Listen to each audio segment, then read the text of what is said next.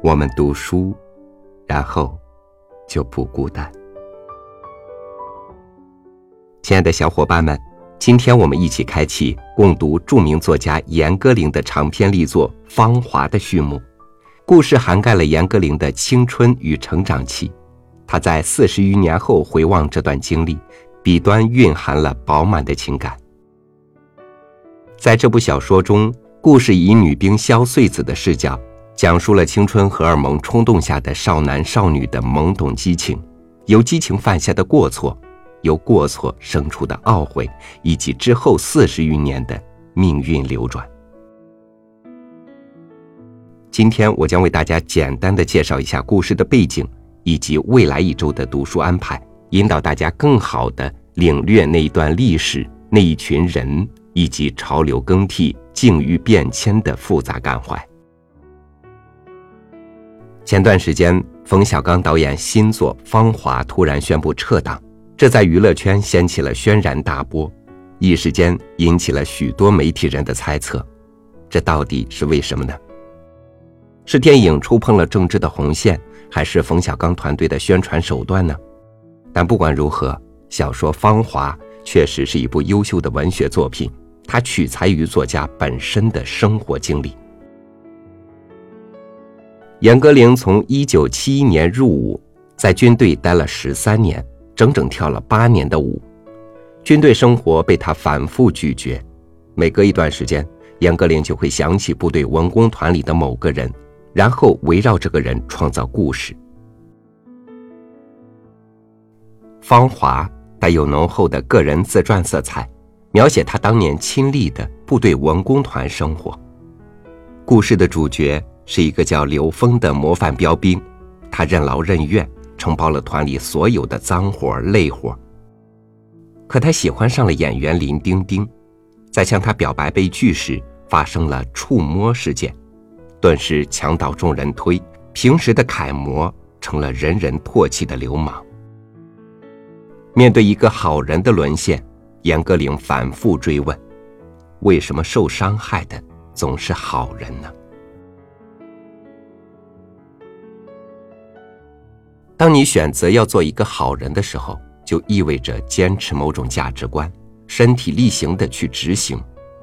然而，大多人没有认识到一个简单的事实：选择做个好人，意味着负载更多的重量。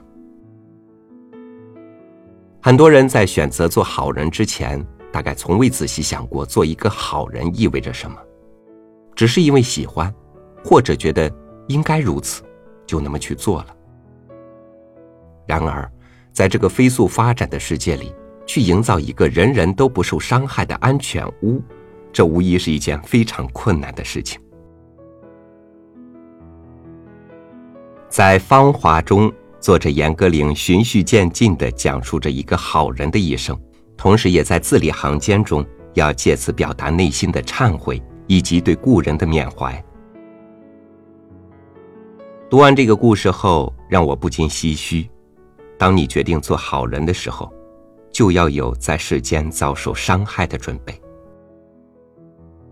那么，在接下来的一周时间里，我们一起品味《芳华》，看看这个好人刘峰的一生，思考一个问题：为何受伤害的总是好人？当我们带着目的去读书时，会比漫无目的要收获的更多。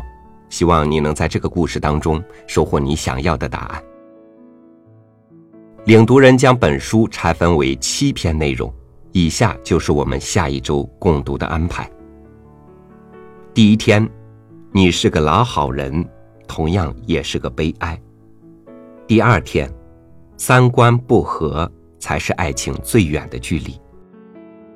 第三天，妈妈的态度里藏着孩子的将来。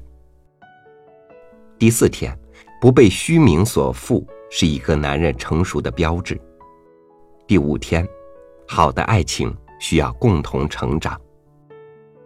第六天，为何总是对好人苛刻，对坏人宽容？陪伴是最长情的告白。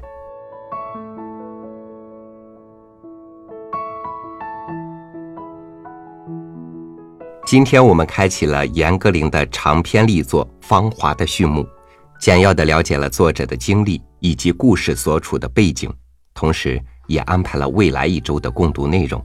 那明天，领读人将为大家正式介绍好人刘峰以及与他有关的精彩故事，敬请期待明天的精彩内容，一起品读那段历史的芳华故事。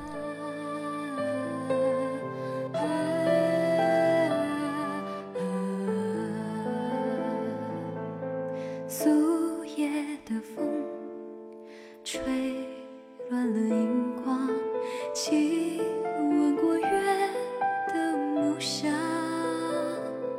更深夜阑浅，亮星火中缭绕，虚茫惊扰了。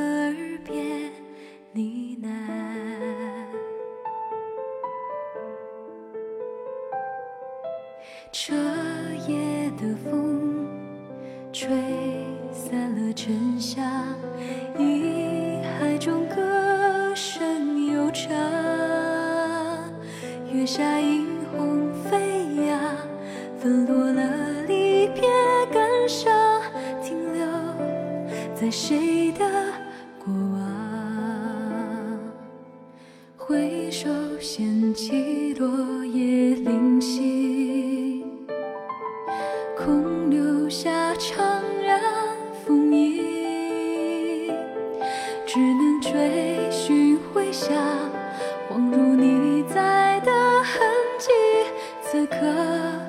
此生铭记，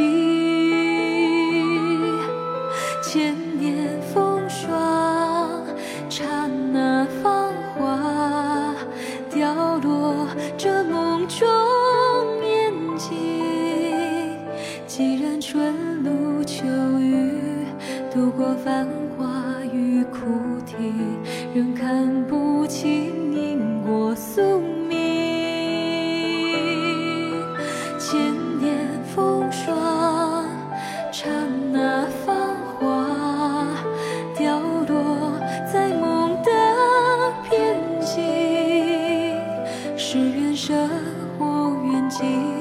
都不过一寸光阴，所有终消。